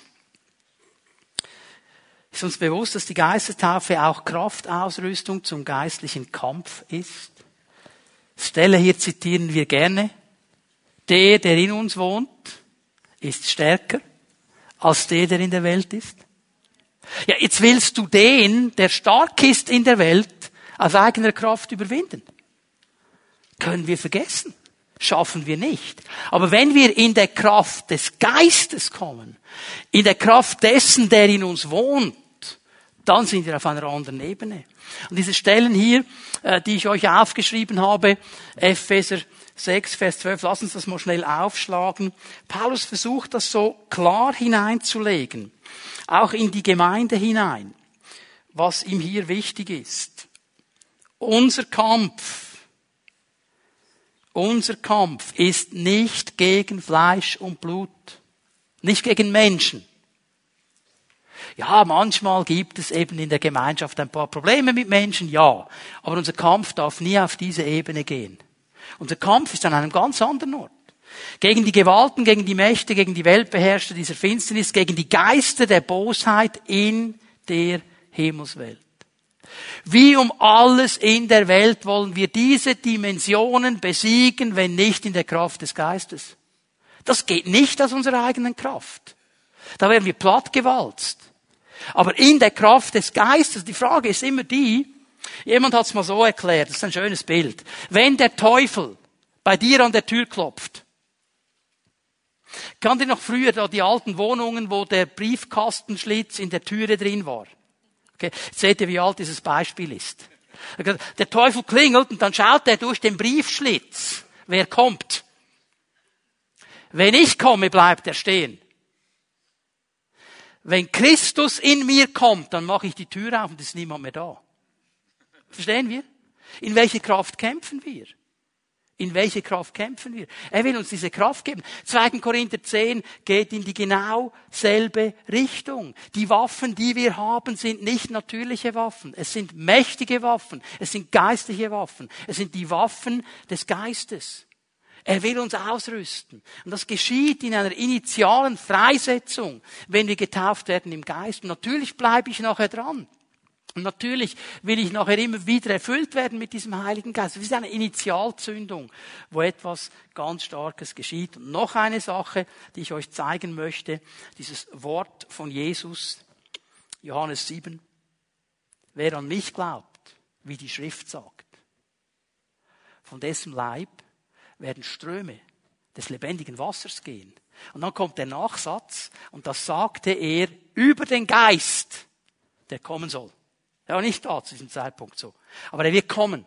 Was sagt Jesus hier? Er sagt, diese Kraft, die ist überfließend. Die ist überfließend. Also diese Kraft, auch hier wieder der Gedanke des Dienstes, der ist nicht, einfach, die ist nicht einfach für mich. Die soll überfließen. Die soll von mir wegfließen. Die soll von mir zu anderen Menschen fließen. Sie soll andere Menschen berühren. Stell dir mal dieses Bild vor, du hast hier so ein Glas und du fängst an Wasser hineinzuschütten und schütten, bis es überfließt.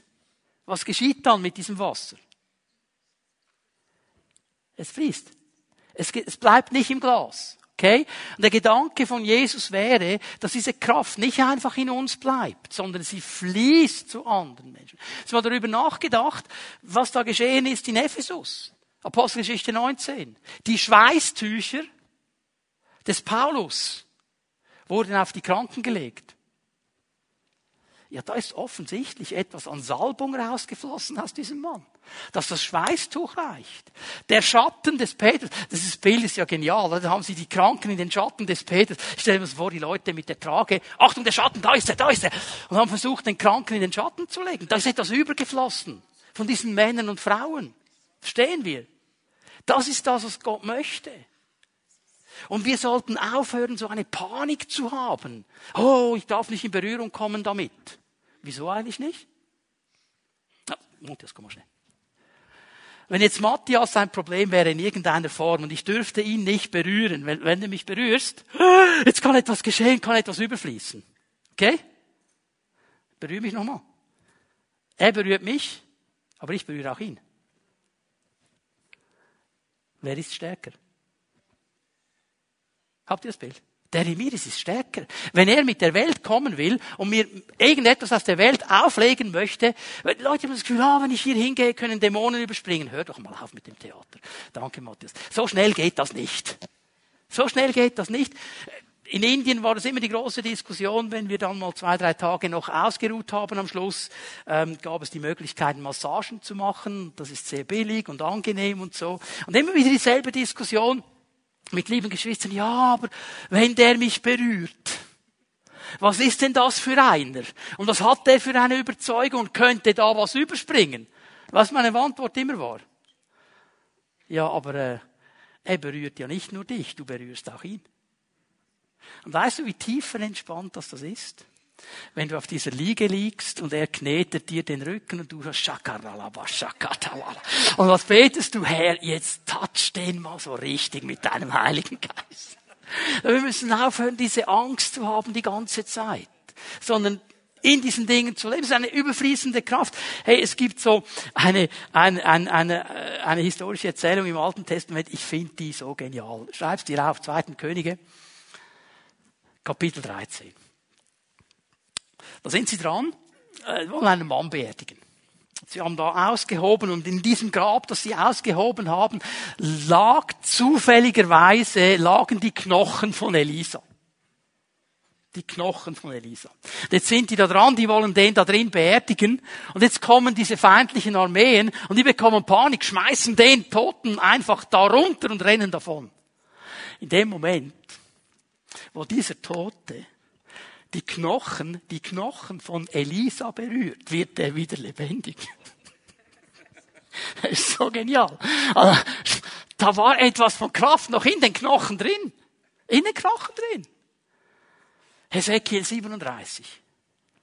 Sprich prophetisch, Hesekiel, sagt er ihm. Sprich prophetisch. Siehst du diese, diese, diese Knochengerüste, diese Knochen, die da liegen, diese toten Knochen, das Tal der toten Knochen, sprich. Was soll er sprechen? Er soll sprechen, dass wer kommt? Der Geist. Und er spricht das aus und der Geist kommt. Und dann sagt die Bibel so, und dann hat er diese Stimme, diese Töne gehört, wie die Knochen zusammengesetzt wurden, die Sehnen und die Bänder, boom, sind die wieder gestanden. Leute, es ist Zeit, dass wir anfangen, dieses Tote hineinzusprechen durch die Kraft des Heiligen Geistes. Das ist das, was Gott tun möchte. Dass wir diese Dinge wieder neu aussprechen und erwarten, dass er aus dem Toten etwas Lebendiges machen kann. Und wenn du nur darum hier bist, dass er dich heute Morgen oder heute Nachmittag berühren darf und das, was in dir gestorben ist, wieder lebendig lebendig wird. Das ist schon Ziel erreicht. Was möchte er? Und jetzt kommen wir natürlich zur ganz großen Frage, ja, und wie empfange ich das jetzt? Was muss ich da machen, dass ich das bekommen kann? Ich gebe dir jetzt ein paar Punkte, werden dann gleich beten und ich möchte hier zwei Dinge aber ganz klar noch erwähnen. Bevor ich überhaupt irgendwelche Bibelstellen jetzt lese. sind mir zwei Dinge ganz wichtig. Einmal spielt hier meine persönliche Haltung mit. Mein Anliegen, mein Verlangen. Es geht nicht um irgendein religiöses Werk. Es geht nicht um irgendeine religiöse Sache. Es geht um ganz tief, was ist in meinem Herzen drin. Was, Herr, ist mein Verlangen wirklich? Und wenn wir dann beten mit Menschen, dann möchte ich dir einfach sagen, hey, wenn du nicht wirklich 100% in deinem Herzen sagst, das ist das, was ich will. Diese Berührung, die will ich. Bleib sitzen. Komm nicht aus Druck nach vorne. Die anderen schauen, jetzt muss ich doch. Nein, bleib sitzen. Aber wenn du dieses Anliegen hast, Geist Gottes, berühre mich, dann komm und such ihn. Und dann kommt das Zweite hinzu. Und das ist die Souveränität Gottes. Das ist die Souveränität Gottes. Wir können in der Bibel Wege sehen, wir können in der Bibel Ansätze sehen, wir können Prinzipien sehen. Und die sind wichtig. Und die sind auch richtig zu kennen. Und ich sag's mal so, meistens, meistens hält sich der Herr auch an diese Prinzipien. Aber er ist immer souverän. Er ist immer souverän. Okay? Und diese Souveränität Gottes, die dürfen wir nicht außen vor lassen. Ich kann mich erinnern, in der Gemeinde wo ich mich taufen ließ, war es so, dass man dann nach der Wassertaufe am Morgen hat man am Nachmittag für die Geistestaufe gebetet. Und es war damals noch knallhart, also die Pfingstler waren damals noch so vor über 30 Jahren, bevor du getauft worden bist, musstest du Zeugnis geben. Jeder Einzelne hat man Zeugnis gegeben. Warum lasse ich mich taufen? Und ich habe Zeugnis gegeben über mein Leben, über meine okkulten Verstrickungen und so weiter, wo ich überall drin war. Und ich weiß nicht warum, die Leute, die sind dann immer so, ah, sobald jemand irgendwie okkulte Verstrickungen hatten, haben die das Gefühl, boah, hallo, war einfach eine Bekehrung. Hey, wenn du aufgewachsen bist in einem christlichen Elternhaus und irgendwann mit 17 gesagt hast, jetzt will ich mich persönlich bekehren, ist genau dasselbe. Ist genauso stark. Aber die Leute haben immer das Gefühl, oh, bei dem Okkulten oder weiß ich was, tragische Geschichte, ist noch viel, viel extrem. Und da wollten die alle mit mir beten für die Geistestaufen. Die Ältesten kamen, die haben mich umringt. Und einer hat gesagt, was willst du für Gaben? Was willst du für Gaben? Und ich war völlig überfordert. Ich habe gesagt, ich möchte einfach dem Herrn gehorchen, ich weiß doch nicht. Und dann haben die mit mir gebetet. Der eine hat gezogen, der andere hat geschüttelt, der andere hat gerüttelt. Haben die da eine und ich stand da und habe gedacht, ja und jetzt? nichts ist passiert, nichts, Knochen trocken. Und je weniger geschehen ist, desto mehr haben die geschüttelt. Habe ich gedacht, also irgendwann habe ich noch ein Schleudertrauma, wenn die nicht aufhören. Und es hat geschüttelt und gerüttelt und, und irgendwie wussten die dann selber nicht, was sie jetzt sagen mussten. Ich bin nach Hause gegangen und habe dann irgendwie gedacht, ja, Herr, habe ich etwas falsch gemacht? Und ich habe einfach weitergebetet zu Hause. Drei, vier Tage später bin ich im Bett. Ich habe mir das angewöhnt. Ich habe mich dann hingelegt. So, jetzt bete ich, bis ich einschlafe. Und dann habe ich da gebetet, war schon alles schön dunkel und Herr, du weißt, ich will dir dienen und so weiter. Und plötzlich habe ich das Gefühl gehabt, mein Bett schüttelt. Was ist jetzt los? Und dann irgendwie kam da etwas über mich. Bam! Und ich. Ganz alleine Geistestaufe. Stehen wir? Hör auf, Druck zu machen. Und ich weiß, du hast eine Geschichte, du hast eine, du hast eine. Mein Herz ist der entscheidende Punkt. Und Gott wird uns so begegnen. Da, wo wir stehen. Jetzt gebe ich euch die Prinzipien, die können dir vielleicht helfen. Wie empfange ich die Geistestaufe? Lass uns Apostelgeschichte 2 aufschlagen. Apostelgeschichte 2. Hier kommt Paulus zum Abschluss, oder Petrus vielmehr zum Abschluss seiner Predigt am Pfingsten. Und die Leute fragen ihn nach dieser ganzen Botschaft, die sie da gehört haben, hey, was sollen wir jetzt tun, Brüder? Was sollen wir jetzt tun? Was genau? Und er gibt ihnen folgende Antwort. Tut Buße und ein jeder von euch lasse sich taufen auf den Namen Jesu Christi zur Vergebung eurer Sünden. Mal so weit. Das erste, was er sagt, wenn du die Geistestaufe empfangen willst, ist Buße und Umkehr. Buße und Umkehr. Das ist das erste, was er betont. Tu Buße, kehr um, lass dich taufen. Das heißt mit anderen Worten, Jesus soll der Herr deines Lebens sein. Und niemand anders. Und das zeigst du ja in der Wassertaufe. Das ist der Ausdruck der Wassertaufe. Darum geht es. Es wird äußerlich gezeigt, was innerlich schon geschehen ist. Buße und Umkehr. Und dann kommt das zweite, das haben wir schon gelesen, Lukas 11, Vers 13. Die Kinder, die bitten den Vater. Also du musst ein Kind Gottes sein, errettet sein. Und dann kannst du den Vater bitten. Und dann kannst du ihn darum bitten, dass der Heilige Geist kommt. Okay? Und dann lesen wir weiter.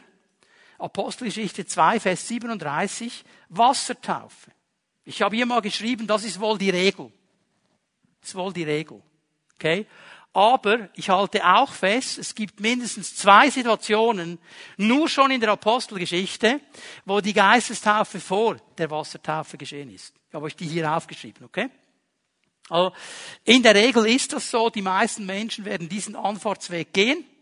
Hat man auch in dieser Gemeinde, wo ich euch vorhin gesagt habe, war das so, Wassertaufe am Morgen, Geistestaufe am Nachmittag, so ein bisschen voneinander getrennt. Wassertaufe. Um was geht es hier, wenn ich mal diese Punkte zusammenfasse? Es geht um ein Verlangen, um eine tiefe Überzeugung, einen Hunger und Durst nach mehr von Gott.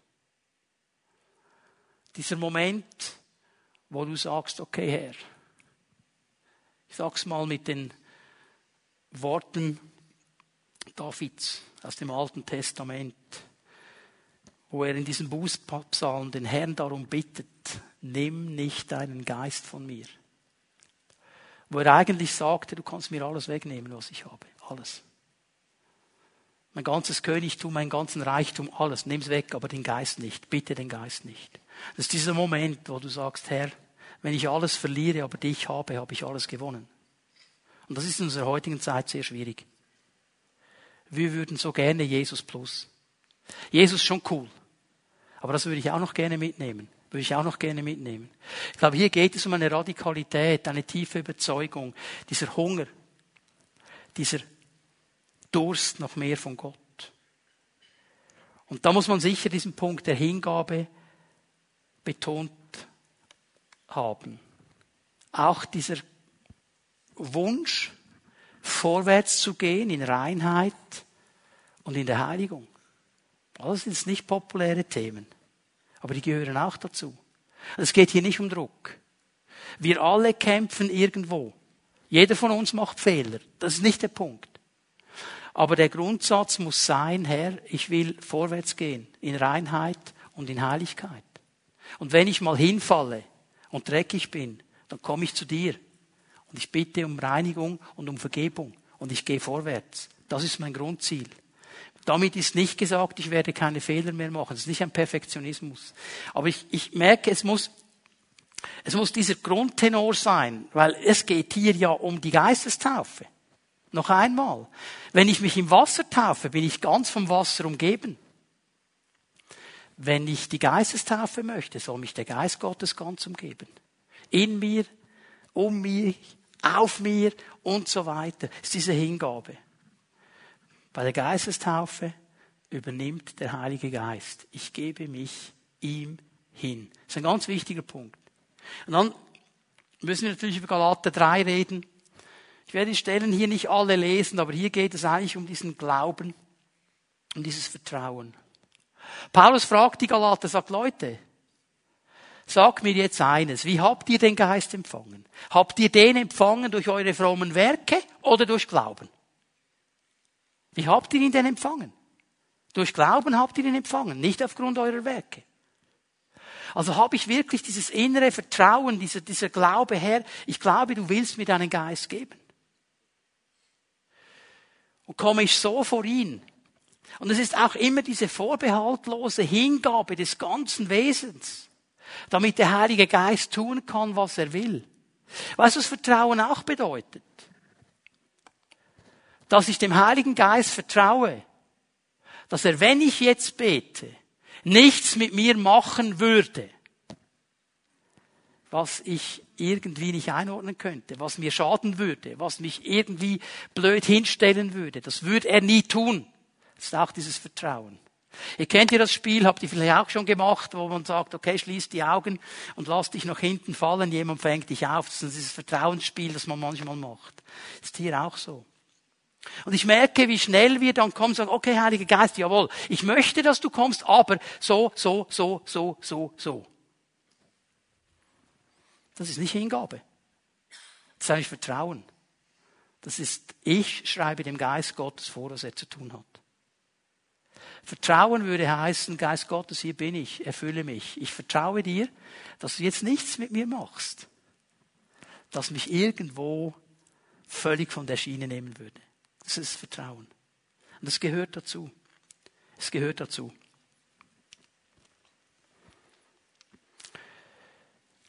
Wie empfange ich die Geistestaufe? Jetzt müssen wir über Pfingsten sprechen. Diese vier Verse am Anfang von Apostelgeschichte 2, die haben es in sich. Ich erwähne nur ganz kurz eines. Plötzlich. Plötzlich. Unsteuerbar. Unkontrollierbar. Die waren zusammen, ich glaube, Urs hat darüber gesprochen, zehn Tage. Sie gebetet für diesen Heiligen Geist. Er soll kommen, er soll kommen, unbedingt. Und jetzt kommt er. Und er kommt plötzlich. Und er kommt in einer Kraft, in einer Dimension, wie sich das niemand vorgestellt hätte. Mit einem riesen Getöse, mit einem riesen Dröhnen, mit einem Wind, der durch ganz Jerusalem gefahren ist. Kann mir nur so erklären, dass die Leute da alle zusammengekommen sind und geschaut haben, was geht da ab. Das konnten die nicht mehr steuern. Aber was sie gesteuert haben, wenn man von Steuerung spricht, ist, dass sie gebetet haben mit einem erwartenden Herzen, komm, komm wie du willst. Wir glauben dir. Jesus hat's gesagt, komm einfach. Bist du bereit, dass der Heilige Geist genauso kommen kann? Genauso kommen kann. In dieser Kraft, in dieser Dimension. Apostelgeschichte 10 zeigt mir noch etwas, unerwartet, unerwartet. Ja, was wollten die bei Cornelius im Haus? Die wollten eine Predigt hören. Das war ihr Anliegen. Die wollten von Gott hören. Und bevor der Petrus überhaupt loslegen konnte, kommt dieser Heilige Geist ganz unerwartet. Warum ist er so unerwartet gekommen? Weil diese Grundausrichtung in ihrem Herzen da war. Hey, wir sind so offen vor dir. Wir sind so offen vor dir. Hey, eine Sache, das lässt mich nie mehr los, das ist ein Erlebnis. Ich weiß, es ist lange her, aber das vergesse ich nie. Äh, wir haben einen Lobpreisabend gehabt und da kam ein junger Mann, der hat sich vor einigen Wochen bekehrt. Ein Musiker, Top-Musiker. Und, und der kam nach vorne und wir haben mit ihm gebetet und ich habe ihm die Hände aufgelegt und er fällt zu Boden unter der Kraft des Heiligen Geistes. Und da bin ich runtergegangen und da höre ich, wie er da in Zungen spricht. Da habe ich gesagt, gut, Geist Gottes, wunderbar. Coole Sache. Und habe dann mit anderen Menschen gebetet. Und plötzlich nach einem Moment höre ich Schlagzeug. Und da habe ich gedacht, okay, Moment, aber also heute Abend hat mir der Lobpreisleiter noch gesagt, der Schlagzeuger kann nicht kommen. Jetzt höre ich ein Schlagzeug. Jetzt drehe ich um. Dieser junge Mann, dieser Musiker, Top-Musiker, der steht auf, im Geist getauft, setzt sich hinter Schlagzeug und legt sofort los. Das war so in einer Millisekunde das, was der Geist Gottes mit uns allen machen möchte. Der hat sofort seine Begabung hineingelegt. So cool. Das ist das Ziel. Es war für ihn völlig unerwartet. Es war plötzlich. Aber der Geist Gottes hat es gewirkt und er steht auf und fängt sofort an zu dienen. So sollte es sein. Und dann sehe ich, und das werden wir nachher tun miteinander. Apostelgeschichte 8. Ähm, all diese Verse, die ihr hier habt, ihr könnt sie dann nachlesen. Gebet und Handauflegung. Muss nicht immer so sein. Ich habe euch ja gesagt, bei mir war es anders. Mir hat dann niemand mehr die Hände aufgelegt in diesem Moment. Aber in der Regel ist es Gebet und Handauflegung. Dass Menschen dann kommen, auch die Hand auflegen, mit dir beten für diesen Durchbruch. Und die beten mit dir, weil du vorher schon gebetet hast nämlich dieses ganz persönliche Gebet des Einzelnen. Und jetzt könnte ich das ganz locker machen. Jetzt könnte ich sagen, okay Leute, wunderbar, jetzt habt ihr alles gehört, Theorie gehört, jetzt bitte schön, wer will das aufstehen? Ich bete von hier vorne, Heiliger Geist, erfüll sie alle. Gut, okay, jetzt könnt ihr eine Wurst essen. Jetzt müssen wir über noch etwas sprechen. Das ist noch ein Knackpunkt gibt es ein erkennbares Zeichen der Geistestaufe. Ist das irgendwie verifizierbar? Die Geistestaufe. Und jetzt wird spannend und noch einmal, ich sage es noch einmal ganz bewusst, hey, es wird breit diskutieren, es geht hier auch nicht um Druck. Es geht um ein biblisches Zeugnis. Die Pfingstler sind sich im Allgemeinen einig, dass das Reden in anderen Sprachen, in Zungen, ein sichtbarer Beleg ist, ein Zeichen der Geistestaufe. Und ich spreche hier nicht von der Gabe der Zungenrede, von der Geistesgabe, darum noch einmal Hinweis auf dieses Büchlein. Besorgt dir das. Ich erkläre es da drin, was der Unterschied ist zwischen deiner persönlichen Zungenrede und der Gabe der Zungen. Das ist nicht dasselbe. Hier geht es um eine persönliche Gebetssprache, die Gott geben möchte. Warum kommen die Pfingstler darauf? Ich mache das relativ schnell. Apostelgeschichte 2, Vers 4. Was ist geschehen am Pfingsten? Ihr Bibelkenner wisst es. Der Heilige Geist ist auf sie gekommen. Jeder hat eine Feuerflamme. Was haben sie noch gemacht? In Sprachen gebetet. In Zungen gebetet, okay? Apostelgeschichte 10, 44 bis 46. Was ist geschehen? Bei diesem Heiden Cornelius in Zungen gebetet. Geist kommt, buff, sie beten in neuen Sprachen. Apostelgeschichte 19, Vers 6. Die Jünger in Ephesus. Kannst du nachlesen? Er legt ihnen die Hände auf, der Geist kommt, sie sprechen in neuen Sprachen. Und jetzt gibt es noch eine Stelle, und die ist ganz interessant, Apostelgeschichte 8. Und bevor ich sie lese, möchte ich kurz den Zusammenhang erklären, weil hier wird es nicht wörtlich so beschrieben, expressis verbis, aber ich stelle dir jetzt eine interessante Frage, okay? Durch die erste Verfolgung haben die Christen Jerusalem verlassen. Einer von ihnen, Philippus, landet in Samaria. Und er fängt an, Zeugnis zu geben. Er fängt an zu evangelisieren. Er fängt an, große Dinge zu erleben. Kranke werden gesund, Dämonen fahren aus und so weiter. Also er hat hier einen evangelistischen Dienst. da war ein Mann in dieser Stadt. Und dieser Mann hieß Simon. Und Simon war, bevor Philippus kam, war er die große geistliche Nummer in dieser Stadt. Haben die Leute aber ihn gesucht und ihn gefragt, er war so der, der religiöse Ratgeber. Und jetzt kommt Philippus. Und jetzt merkt er, boah, bei diesem Philippus ist Power. Muss zu ihm gehen. Und dann hören die Apostel, die in Jerusalem geblieben sind, offensichtlich, die hören, was da geschieht in Samaria und sie gehen hin. Und sie führen die Christen in Samaria in eine nächste Dimension. Sie legen ihnen nämlich die Hände auf und beten für die Geistestaufe. Okay? Kennt ihr die Geschichte soweit? Jetzt. Wie reagiert Simon? Er geht zu Petrus und Johannes. Sagt, ich gebe euch Geld, wenn ihr mir diese Gabe auch verleiht. Dass wenn ich die Hände auflege, die Leute im Geist getauft werden. Jetzt Preisfrage. Was habt ihr das Gefühl, was ist da geschehen? Ist er gekommen? Shagarabam im Geist getauft, Shagarabam im Geist getauft, Shagarabam im Geist getauft und so weiter. Und, und, und Simon sagt, ich gebe dir Geld für das. Irgendwas ist geschehen. Irgendetwas ist geschehen, was nicht kontrollierbar ist. Irgendwas ist geschehen, was nicht einfach machbar ist, was aber bewiesen hat, dass hier nicht einfach jemand nur die Hände aufgelegt hat, sondern dass wirklich etwas verändert worden ist, dass etwas geschehen ist. Und ich bin hier relativ einfach gestrickt. Ich sage mir, wenn von vier solchen Beispielen dreimal der Effekt ist, dass sie in neuen Zungen gesprochen haben, dann gehe ich davon aus, dass genau das hier auch geschehen ist. Und darum sagt Simon der Zauberer, ich gebe dir Geld. Das will ich auch. Okay? Also ich kann hier mal festhalten, es gibt dieses erkennbare Zeichen. Und wenn wir jetzt miteinander beten,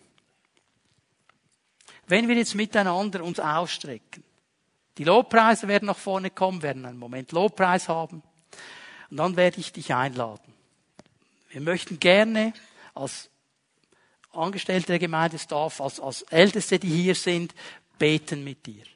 Und du sagst, ich möchte heute Nachmittag eine Erfüllung mit dem Heiligen Geist. Ich möchte im Geist getauft werden, ich möchte neu erfüllt werden. Ich wünsche mir, dass der Heilige Geist mich berühren darf. Dann werden wir gerne beten mit dir. Aber erst dann, wenn du innerlich dir im Klaren geworden bist, ob du das wirklich willst. Und wenn du dann sagst, ich möchte das wirklich zum ersten Mal erleben, dann werden wir dich ermutigen, auch in neuen Sprachen zu sprechen. Das ist ein Schritt des Glaubens. Das ist nämlich das, was der Geist Gottes dann in dir hervorbringt, aussprichst. Jetzt bitte schön, Markus, darf ich dich noch einmal bitten? Ich muss das einfach noch schnell zeigen, weil wir manchmal ein falsches Bild haben. Okay, das wird nicht so geschehen, ich bete mit ihm, der Heilige Geist kommt, schlag auf den Hinterkopf und dann kommt der Heilige Geist und macht den. Okay? No way. No way. Das wird der Heilige Geist so nicht tun. Der Heilige Geist wird hier drin etwas aufbubbeln lassen. Ich sag's mal so. Und das tönt vielleicht dann für deine Ohren komisch. Das ist eine Sprache, die du nicht kennst. Aber die wird nicht einfach aus dir herauskommen. Weil sonst hätten wir ein Problem. Dann wärst du nämlich besessen. Dann würde der Heilige Geist dich einfach kontrollieren. Das sagt die Bibel aber an keiner Stelle. Der Geist ist dem Propheten untertan. Aha. Er wird etwas bewirken. Es ist mein Glaubensschritt, zu sagen, okay, ich spreche das jetzt aus. Egal wie blöd das es tönt. Egal wie verständlich das ist. Unsere Logik macht uns hier einen Strich durch die Rechnung. Danke, Markus. Ein Beispiel noch und dann gehen wir in den Lobpreis. Lobpreis, ihr könnt euch mal bereit machen. Eine liebe, liebe Schwester, die hat sich bekehrt, ähm, war eine so der allerersten Bekehrten, ganz frisch in unserem Praktikum und wir haben eine Freundschaft mit ihr auch entwickelt. Sie wurde dann auch das Gotti unseres ersten Sohnes und so. Und diese Frau hatte so einen Hunger. So einen Hunger nach der Geistestaufe. Und sie wollte das erleben. Und jedes Mal kam sie nach vorne. Und wir haben gebetet. Und, und, und Nichts ist geschehen. Und jetzt hatten wir einen evangelistischen Einsatz. Und die kommt schon wieder, am ersten Abend kommt sie. Und ich habe ihr die Hände aufgelegt und mit ihr gebetet. Und der Geist Gottes sagt mir, die hat's. Die hat das, die soll jetzt endlich mal den Mund aufmachen. Und dann habe ich etwas gemacht, das habe ich nie mehr gemacht, ich werde es auch heute nicht machen. Außer der Heilige Geist gibt mir den Auftrag. Aber weil ich sie so gut kannte, habe ich ihr gesagt, so liebe Schwester, jetzt gehst du da hinten in diesen Raum. Und du kommst erst raus, wenn du in Zungen sprichst. Ich weiß, es ist eine heiße Sache, okay? So. Es ging fünf Minuten. Steht sie wieder da. Habe ich gesagt, was ist jetzt geschehen? Sagt sie, das habe ich ja schon lange. Ich habe es einfach nicht ausgesprochen. Hallo? Genau. Warum nicht? Ja, das tönt unlogisch. Mhm. Für uns ja. Für uns ja. Für den Geist Gottes nicht. Aber jetzt bitteschön, es ist nicht die Sprache, die wir verstehen müssen. Es ist die Sprache, die Gott versteht. Das hat zu tun mit Vertrauen und Glauben. Und dafür möchten wir beten. Darf ich euch einladen, dass wir miteinander den Herrn anbeten, ein, zwei Lieder, und dann werden wir Leute nach vorne bitten und beten.